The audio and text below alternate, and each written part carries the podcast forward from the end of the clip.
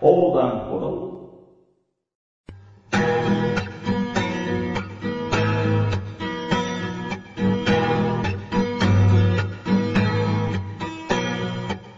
菅井小高のお茶の味この番組はマイペースな菅井とはい。マイペースの小高がまったりとお送りするラジオ番組ですね。そうですね。もう10月ですね。秋です。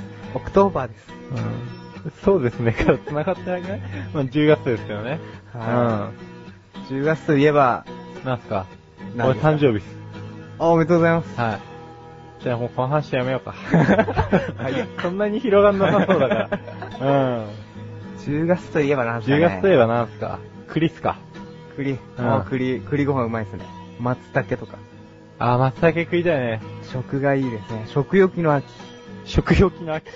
食欲の秋。食欲の秋。読書の秋。ね、それ、あれ？続けていかなくちゃいけないの？読書の秋。え いいや、続けなくて。いいの？もう、わかった。はいあ、何？で、なんかあるんでしょ？ネタが。今日は。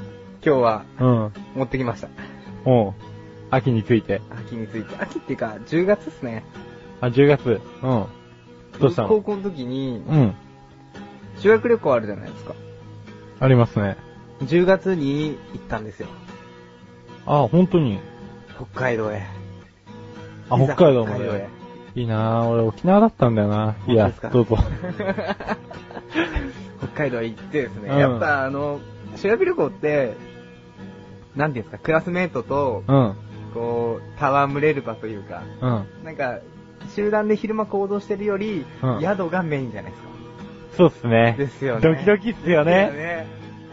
このやっぱ一大イベントって言ったら、やっぱ告白イベントじゃないですかね。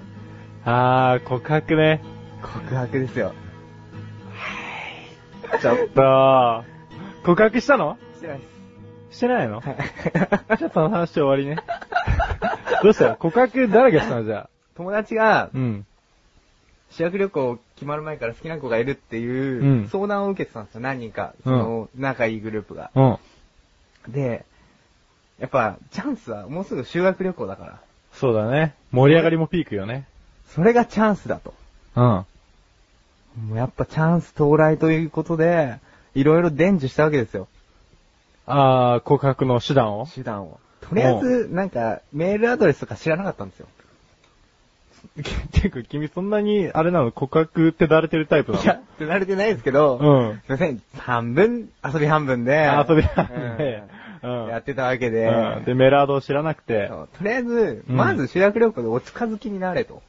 ほうほうほうとりあえず番号聞きなよ。うん。まずはそっからだと。はいというわけで、女の子の部屋にうん。行ったわけですよ。うんまあ、。こっちは、あの、友達同士でアポを取って、こういうわけだから、ちょっと協力してよって。あ、席外してくんない的な。席は外さなくていいんですよ。おう。で、その、女の子同士がいる輪の中に、うん俺らが入ってって、ワイワイしてる中で、うん。全員にお前番号聞け。やっぱ一人に聞いちゃうと、バレちゃう。あー、なるほどね。ね、こっちは、あの、ネズミがいるわけなんで、うん。桜が。うん。なんでネズミって言ったの？まあいいや。桜がいるわけだからね。うん。いや聞けとみんなに。うん。で、そいつは頑張って聞いたんですよ。おう。で、修学旅行でも、まあ3日間あったんですけど、ちょこちょこ会話をして、うん。仲良くなった感じだったんですよ。あー、そろそろね。うで、んと。りあえず、第一段階終了で。でうん、最後の夜に、うん。俺告白してくるわって言ったんですよ、いや。いいわ。いいわ、その話。うん。でも俺らは、やめろって言ったんですよ。まだお前、知り合ってっていうか仲良くなって速攻告白するのはまずいよって。なるほどね。まあメールアドレス聞いたばっかりだからね。うでもん。そいつは、やっぱみんな言ったじゃん、修学旅行ってチャンスなんでしょ？うん。俺らぐさっときましたね。遊び半分だから。はい。よし、行ってこい後押ししましたよ。適当だな。そそんな軽いノリじゃなかったですけど、まあねうん後押しして、うん。行ってきましたよ、そいつは。うん。頑張ってきたんですよ。うん。告白したんだ。で、ダメだったんですよ。ダメだったか、やっぱり。まあでそうだろうさ。うん。で、もうみんなで焼け酒、まあ、酒は飲んでないんですけど、うん。まあ、と前的な、飲んでない？飲んでないです。あ、わかったわかった。そんな飲むわけないじゃないですか。高校生だもんね。は飲めないよね。飲めないです。うん。まあ、コーラとか飲んで。コーラとか飲んで、うんちょっとね、なんか、サキイカとか酒みたいにつまんじゃって、うん。うん。語り明かしましたよ、その夜は。こんな思い出もありますよ。うん。あれ？あれ？あのさ、はい。なんかネタがあるって聞いてたから、結構あの、盛り上げようかな的な感じだったんだけど、はいこっからお家とかじゃないの？実は、うん修学旅行終わった後に、うんそいつは、うんもう一回告白してるんです。おうそれがまさか？まさかの、振られちゃったんです。素晴らしいオチで、これは。ちょ、期待をさせときながら、あ、残念、みたいな。別に期待してないよ。振られてんじゃん、一回。一回振られてんじゃん、それ。まさかの大逆転。逆転ホームラン。うん逆転満塁ホームラン。うん。狙ったけどファールだったみたいな。ファールフライキャッチされちゃったみたいなね。な、もともとファールフライだったんでしょ？すいません、野球詳しくないんでちょっと調子乗りました。うん。まあ、野球の詳しさとかじゃないんだけどさ。修学旅行、そうか。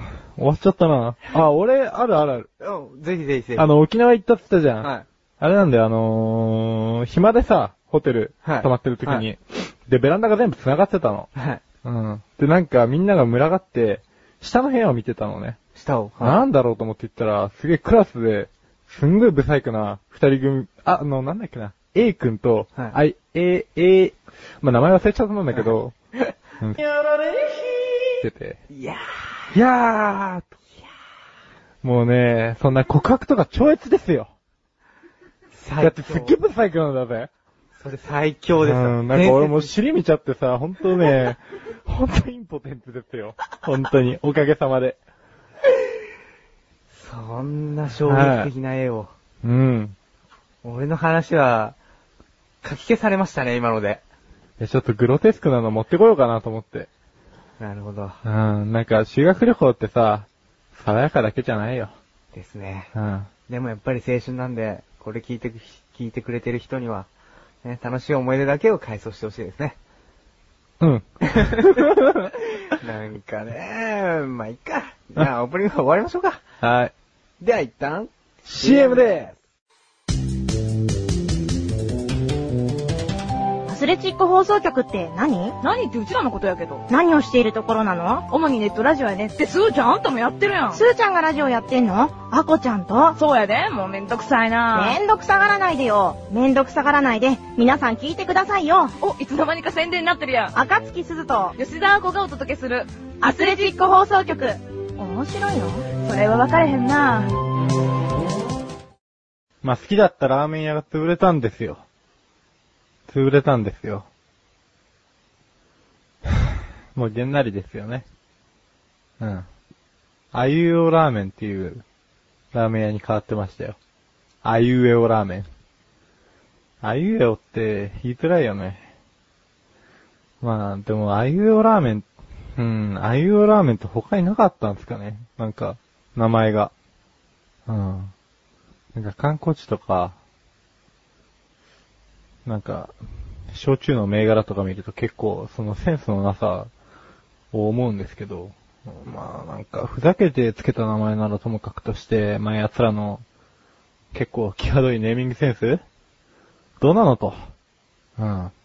で、一個前に、えー、金沢八景シーパラダイスに行った時に、まあ、ラ・タラフクっていう、なんかフランス語とも日本語とも判別がつかないようなお店があって、まあもうお腹が空いたからどうでもよかったっていうのもあったし、まあお腹が空いてたからこそ、あた、じゃあたらふくになってやろうじゃんみたいな、その安易な店の名前に載ったんですけど、入ったら結構カレーが普通にレトルトなんですよ。もう誰でもわかるぐらいの。誰でもわかるぐらいの。で、彼女と、まあ、腹減った腹減ったって入ったのになんか星の王子様、ほの香るカレーが出てきて、あれあれと、思いますよね。うん。まあもうほんと戦争を起こしてやろうかと。うん。俺が日本人だったからよかったけど、インド人だったら、あの、テロですよね。うん首絞めてますよ、本当に。もうね。しかもそれで1200円と。もうその1200円を、あの、寄付するなら、もうどっかの貧しい国に、いやむしろインドに寄付するなら許さなくはないけど、まあもう行かないっすね。もう1200円は払いには行かないですよ。うん。そんなこんなで、第4回、ラ・タラック。あ、食物連鎖。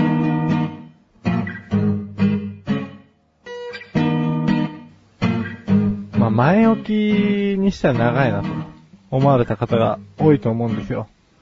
で俺も原稿打ってる間にこれ、あ長いなと思ったんですよ。うん。まあ、そんなことはどうでもね、どうとでもなるっていうね、うちのプロデューサーがうまいことを切ってくれることを期待して僕は喋り続けていこうかなという、他人にすがっていかなければ生きていけない自立度の低さ。で、ラーメンの話なんですけど、あの、じ、自分を知ってる人はどれだけ俺がラーメン好きかっていうのはご存知かと思うんですよ。もうね、誰しもがうんざりするぐらい割と好きで、うん。まあ彼女とかもうんざりしてるんですけど、彼女に嫌われてもラーメンには嫌われたくないと。こう、強い志を持ったね。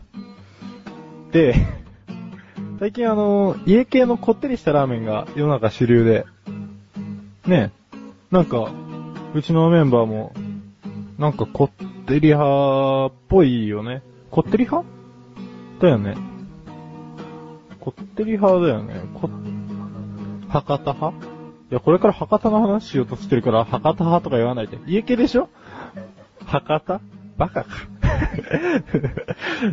博多、そうなんですよ。博多の話をしようと思ったの。なんかそこで、いや、まだ家系食ってんの？みたいな。こっから博多だぜみたいな感じでさ、もう、ちょっと、俺は何のためにこの原稿を君にもプリントアウトしてるのかっていう意味を考えていただきたいと。追って目で。この、この辺。ちょっとこっから先の部分とか。うん。いいよいいよ。プリントしてるとか言っちゃダメとかねえから。だって、打ち合わせの段階で俺の読んでさ、うん、よしって言ってたじゃん。ダメでしょ、これ測った先に言ったら。まあ、え？あ、全部がプリントアウトしてるって？まあ違いますよ。それは違いますよ。まあね、別に何のフォローにもなってないんですけど。でね、博多。そう、博多なんですよね。うーん、だからこれちょっと文章いろいろ飛ばしていかなくちゃいけないんだけど、博多ね、これ、さっぱりしてるっていうかね、まあ、なんかこってりはしてるんですけど、なんかその家系ほどね、こう油の質がしつこくないんですよね。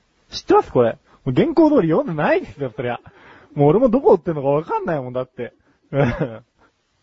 あ、ここら辺からいけんじゃねこれ。